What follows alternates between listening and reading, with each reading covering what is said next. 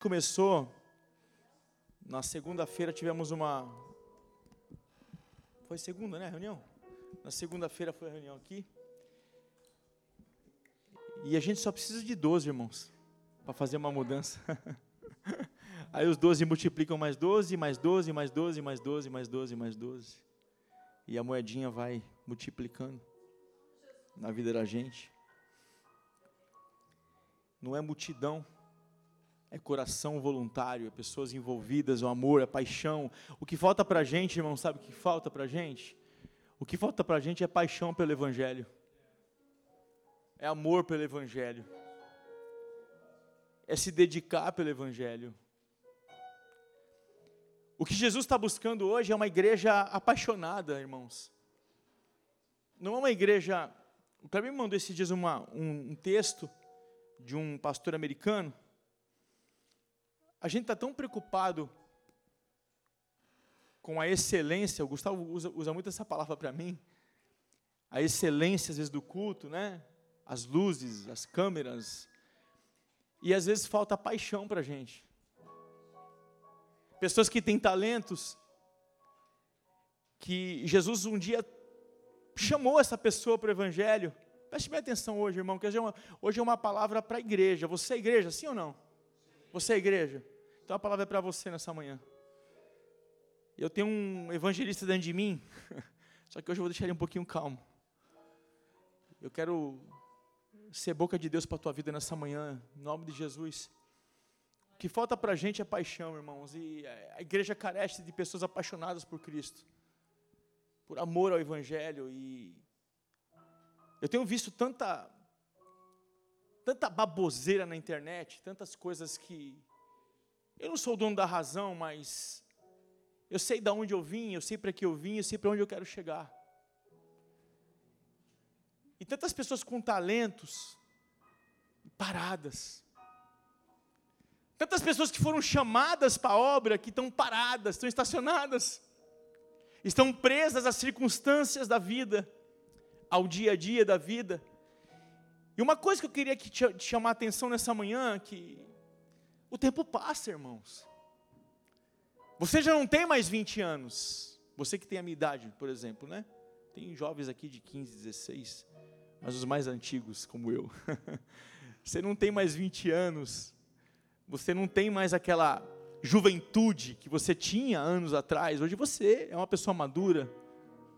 E o tempo passou. As coisas passaram. E a pergunta vem para mim e para você: o que, que a gente está fazendo? O que, que você tem contribuído para a igreja? Quando eu falo igreja, irmãos, eu gosto de ser bem claro, porque às vezes a pessoa fala, ah, está defendendo placa. Não, não é placa, irmão. Igreja nunca foi placa, primeiro ponto. Nunca foi placa. Quem inventou placa foi homens. Misericórdia por isso. Eu falo isso com um sentimento no meu coração, desde que eu me converti ao Evangelho. Mas a igreja é eu e você. Nós somos a igreja reunidas. E quando eu olho para a Bíblia, a Bíblia diz que as portas do inferno, olha isso, não prevalecerão contra a igreja do Senhor. Ou seja, o inferno não tem autoridade sobre a igreja, está submisso à igreja. Só que está faltando igreja. Orlando tem 70 e quantas, Kleber? 91? Jesus, 92. Glória a Deus, irmão. Que eles estejam pregando de verdade, né? Que não estejam voltados ao umbigo. Que Deus nos, nos guarde disso. Mas você, igreja, Jesus chamou você para fazer a diferença. Jesus nos chamou para nos unirmos, para termos comunhão, para estarmos em comunhão, em conexão. Ou seja, se eu não posso ajudar, eu não vou atrapalhar. Se eu não quero fazer, eu não vou impedir uma pessoa de fazer. Mas se eu quero fazer, eu tenho vontade de executar, eu vou envolver pessoas para fazer junto comigo. Então isso é o que? Comunhão. É o que está faltando para nós. Não é para a igreja Placa Rescue, é para nós, igreja. Bata assim no teu peito. Eu sou a igreja de Jesus. Você é igreja. Jesus, olha para mim aqui. Jesus chamou você. A Bíblia diz que ele disse assim para os discípulos: Muitos serão chamados, mas poucos eu vou denominar as funções. Serão os escolhidos. E tanta coisa prende a gente, irmãos. Talentos que estão aí, ó. Pessoas que foram chamadas pelo Senhor. Eu não estou falando aqui para você pular, para você falar em língua estranha, até porque a língua estranha, irmão, é para edificação própria. Somente isso. Eu não preciso aqui disparar em língua estranha para dizer que eu sou espiritual. Eu não preciso provar nada para ninguém. Até porque as línguas estranhas estão me edificando espiritualmente. Somente isso. Eu quero que a gente tenha um pouquinho de consciência. Paulo diz assim: culto racional, culto da razão. A gente pensar um pouquinho naquilo que a gente está recebendo. Tem pessoas que vêm na igreja, ouvem o pastor falar, o pastor fala assim: você tem que perdoar mais, você tem que amar mais, você tem que servir mais. Você precisa aprender a ter mais comunhão com as pessoas. Aí a pessoa sai do culto, ela esquece tudo que o pastor falou. Tudo. Aí lá ela volta a ser quem ela era. Aqui a gente tem uma, uma habilidade. Tudo que eu falar começa comigo, tá, irmão? Sim, ok? A gente tem uma habilidade de botar, botar a máscara. A gente coloca a máscara no culto. Quando eu saio da igreja, a gente tira a máscara. O que, que Jesus espera de mim de você? O que, que ele espera? Integridade. O que, que é integridade? É eu ser na presença e na ausência. Então, se Deus ele é onipresente, está em todos os lugares, Ele me conhece, Ele te conhece, Ele sabe quem é você e quem eu sou. Nós não precisamos mais e não devemos colocar máscara. Nós temos que ser quem a gente é de verdade. A pior coisa que tem, você estar tá num lugar, numa casa, por exemplo, você vai ser convidado para jantar na casa de alguém. E você chega na casa da pessoa, existe várias restrições. Aqui nós temos o pastor Guimarães que é militar. Eu também sou meio militar nas minhas atitudes também, em algumas coisas. E às vezes a gente restringe aquela visita dela fazer alguma coisa. A gente restringe. Sim ou não? A pessoa não é o que ela é. Ela finge ser uma pessoa. E em suma, é ruim quando a gente está num lugar e a gente não pode ser a gente. É ruim. E nós temos uma facilidade muito grande, irmãos. Todos nós temos isso.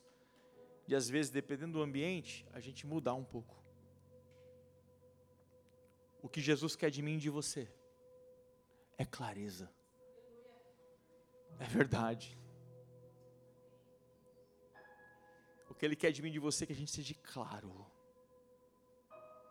Romanos capítulo 13, a partir do verso 8. Você que tem Bíblia, ou ela em papel ou digital.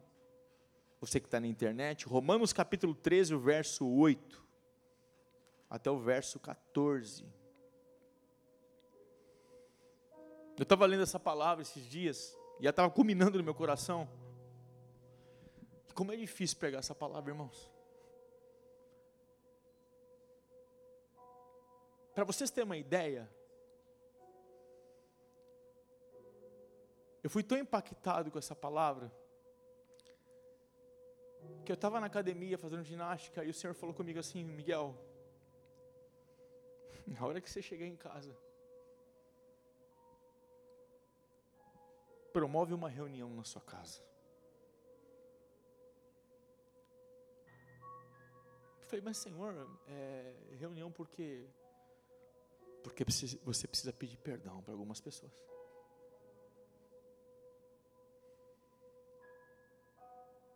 Talvez falta isso dentro da tua casa, irmão.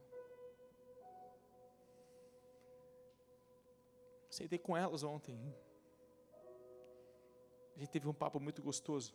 Não vou entrar em pormenores, mas foi um papo muito bom, não foi, filho? Nessa loucura da América, serve um conselho para os pais que estão aqui, pais de adolescentes. Quantos pais de adolescentes temos aqui? Guimarães, pastor. A gente esquece dos nossos filhos, irmão. Porque os alfaceres do dia são mais importantes. E eles estão crescendo. E o que, que eles estão comendo? O Senhor falou comigo ontem, dentro da academia, ele falou assim: Miguel, você tem uma igreja que eu te confiei. E essa igreja, ela precisa de alguns reparos. Começando por você. Fizemos uma reunião ontem, batemos um papo, e eu quero ler com você Romanos. Diz assim: A ninguém devais coisa alguma, a não ser o amor com que vos ameis uns aos outros, porque quem ama aos outros cumpre, cumpriu a lei. Com efeito, não adulterarás, não matarás, não furtarás, não dará falso testemunho, não cobiçarás. E se há algum outro mandamento, tudo nesta palavra se resume num só: amarás o teu próximo como a ti mesmo. Diga assim para o teu irmão que está do seu lado: eu preciso aprender a te amar de verdade. O amor não faz mal ao próximo, de sorte que o cumprimento da lei é o amor. E se isso digo, conhecendo o tempo, que já é a hora de despertarmos. Ó irmão, despertar hoje, hein? Do sono. Porque a nossa salvação, glória a Deus, glória a Deus, está agora mais perto de nós do que quando aceitamos a fé. A noite é passada e o dia é chegado. Rejeitemos, paz, pois as obras das trevas, ou seja, eu não posso me conformar com as coisas sair de fora. Jesus, visita-nos, revista-nos das armas da luz, andemos honestamente, como de dia, não em glutonarias, nem bebedeiras, nem em desonestidade, nem desilusões, nem contendas e inveja, mas revestivos do Senhor Jesus Cristo. E não tenhais cuidado da carne em suas concupiscências. Não preciso pregar mais, preciso? Acho que já foi, né, irmãos? Podemos ir embora já. Então, estenda sua mão para cá. Vamos mudar, vamos começar a mudar o curso dessa igreja. Estenda a mão para cá. Ora por mim, irmão. Abençoa minha vida agora. Ora pela minha vida. Fala, Jesus, abençoa esse cara aí. Abençoe esse, esse pastor aí. Usa ele, Jesus. Olha por mim, irmão. Igreja, vamos ser igreja. Abençoa a minha vida. Abençoa a vida do Cleber que está tocando aqui esse fundo. Porque é uma luta travada no mundo espiritual. Se você não orar, não interceder como igreja, as coisas travam. Ora por mim. Fala, Jesus, usa ele para a tua glória. Que o teu nome venha a ser glorificado. Ora por mim, irmão. Olha, olha para minha casa, olha para meu casamento, olha pelos meus filhos. Amém? Amém, Amém irmão?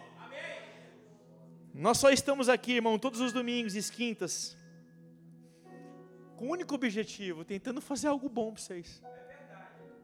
É isso. Eu estou aqui hoje para poder abençoar a tua casa. Eu estou aqui hoje para orar pela tua família. Eu estou aqui hoje para, em nome do Senhor Jesus, derrubar qualquer muralha que o diabo tenha levantado sobre a tua vida. Eu estou aqui hoje imbuído da presença do Senhor para decretar vitória sobre a tua vida, mas não é vitória financeira, é vitória espiritual. Aleluia!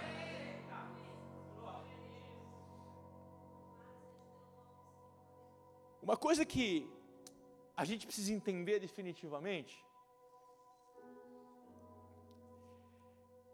é que a única coisa que vai sobrar para a gente, irmão, é isso aqui, ó. Te amo, irmão. Love you. É só isso que vai sobrar. Imagina você. Aqui nos Estados Unidos a gente tem o costume de, quando vai mudar para uma casa, alugar um caminhão de mudança. No Brasil, quem tem um pouquinho mais de dinheiro aluga graneiro. Quem lembra da graneiro? A graneiro chegou. Aqui você, você aluga o hall. O Clebão fez a minha mudança três anos atrás, a gente Meu amigo, eu tive enxaqueca, esse cara, cara foi um leão comigo. Me ajudou assim, absurdamente. E o caminhão era grandão, e coube tudo. Só que tudo que se resumia estava ali dentro, da minha casa. O que eu quero dizer com isso? Imagina você um carro de funerária. Morreu o homem mais rico da cidade. Vamos imaginar uma cena? Esse homem dentro de um carro funeral e atrás dele um caminhão da Ural cheio de mudança. Aí vem a pergunta para você fazer você pensar hoje. Ele foi para o sepulcro. E para onde foi a mudança? Ficou. Nós não temos que ficar pegados às coisas, irmão. O que vai ficar é isso aqui, ó. É o relacionamento. A Bíblia diz assim: para você granjear amigos com a riqueza da injustiça, porque quando esta te faltar, eles te receberão nos tabernáculos eternos. É o único sentimento que vai sobrar na eternidade, irmão. É granjear uma amizade verdadeira. É granjear amigos. O meu pai me dizia, falou, Miguel, é o seguinte, você pode perder tudo na tua vida, mas não perca amigos. E hoje, irmão, as pessoas, elas trocam amigos por coisas, mas a Bíblia diz ao contrário. A Bíblia me diz para eu granjear amigos com a riqueza da injustiça. Porque quando esta me falta, eles vão me receber nos tabernáculos eternos. Ou seja, o sentimento de amizade se produz em ações. Eu não falo que eu sou amigo do Kleber só de boca para fora, é ação. É troca, é uma troca verdadeira, é ação, irmão. É muito fácil você falar assim, ah, fulano é meu amigo, mas o que, que você tem feito? Por ele. Esquece material, vamos falar de ação, meu irmão. Essa semana eu fiquei aqui na igreja por duas horas, duas horas e meia, três, não sei, com um casal. Eu gastei o meu tempo e gasto com o maior prazer, porque eu quero fazer amigos. É um investimento nas almas. É o que eu mais gosto de fazer. E a minha pergunta é para você nessa manhã. A Bíblia diz que nós podemos perder amigos, mas nós temos que conquistar os amigos. Os amigos são importantes, irmão. Porque no dia da adversidade você não vai ter ninguém do seu lado se você não tiver amigos. Eu amo falar para minhas filhas que eu a amo, sim ou não? Só que às vezes as minhas ações não são concernentes às minhas palavras. Falo, ei, mas não faço. Sabe aquela velha história? Faço o que eu mando, mas não faço o que eu faço. Eu estou te mandando fazer isso. E muitas vezes elas olham para mim e falam assim: pai, você mandou fazer isso, mas você não está fazendo. Você fala, mas não faz. Quantas vezes você fala e não faz as coisas, irmão? A Bíblia diz para você perder coisas por causa de amigos, sim ou não? A Bíblia diz que você não tem que negociar amigos. Você tem que negociar coisas, irmão. Em Lucas 3, no verso 10 e 11. Coloca aqui na tela.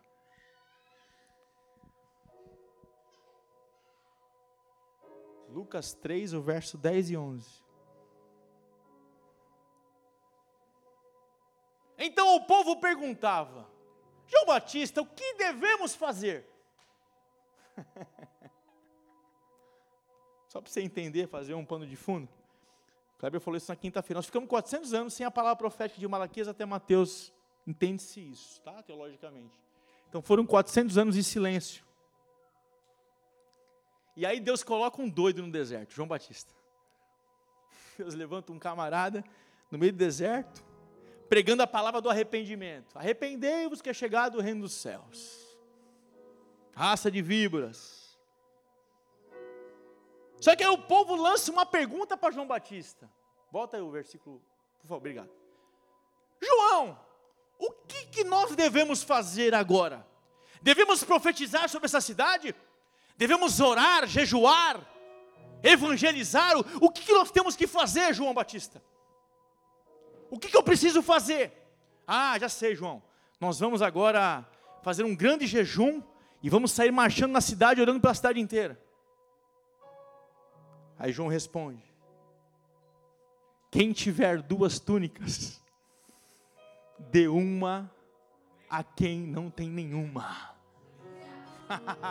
e quem tiver comida, reparta com quem não tem. Isso é o que? Amor. Ele está dizendo em suma: ei, vocês não têm que jejuar, vocês não têm que fazer nada disso, nem orar, vocês têm que pegar o que vocês têm e repartir com o próximo. Aleluia. É isso. Reparte. O problema é que a gente é egoísta, irmão. Eu quero me dar bem, mas eu não estou preocupado com o outro.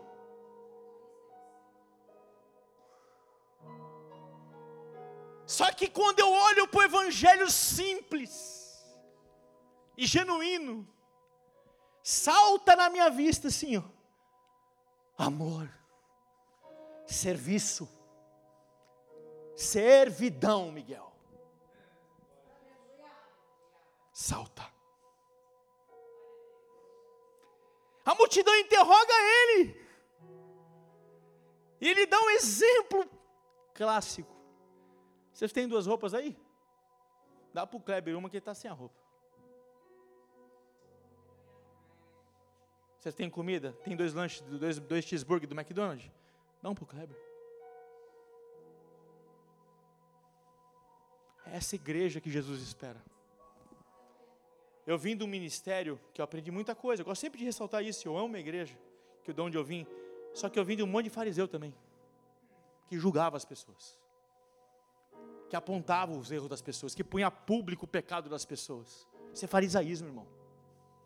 Porque o evangelho que eu vivo, que eu conheço, que eu acredito, é o evangelho que protege. Sabe por quê? Eu vou explicar, vou explicar teologicamente. Sabe por que protege? Porque quando o diabo acusou o mundo inteiro, Jesus, como Cristo revelado na cruz, ele veio de frente para o povo e para a igreja e falou: Eu sou a cortina entre o pecado e a igreja. Quando eles olharem para a igreja, olham para mim primeiro. Vamos experimentar mais de Deus. Nas suas fraquezas, nas minhas fraquezas, no nosso orgulho, no seu orgulho. Vamos lutar contra as mazelas que nós criamos, com os nossos pensamentos, com as nossas dificuldades, com os nossos porquês com as nossas falhas, com as nossas pisadas de bola no meio do caminho, pisada na, na, na banana no meio do caminho. Arrogância muitas vezes, o orgulho, achando que é alguma coisa. Vamos experimentar o melhor de Deus. Sabe aquele dia que você, eu estava falando, eu tinha até esquecido, agora lembrei. Aquele dia que você, aquele dia mal que chegou. Eu aprendi lá atrás, Kleber, com os meus pastores quando era jovem.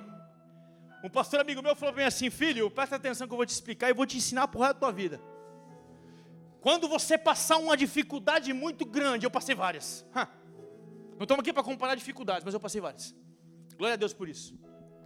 Que fez eu amar mais. Ei, entenda uma coisa: dificuldades que você passa é para fazer você amar muitas vezes. Você aprendeu o que é amor. Você aprendeu que é evangelho de verdade. Evangelho é serviço e amor. Sabe aquele dia? Eu falei assim: sim, pastor, mas como é que eu faço? Vou combinar com ele aqui, peraí.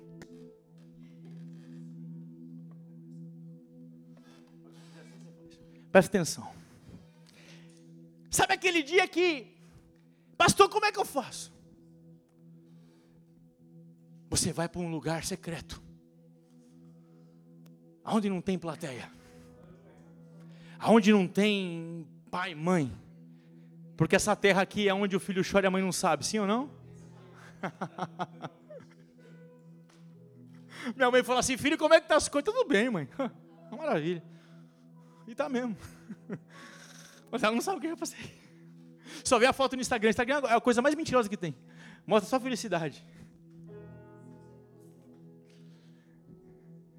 Como é que eu faço, pastor? Vai para um lugar secreto. Eu quero estender para os jovens isso hoje.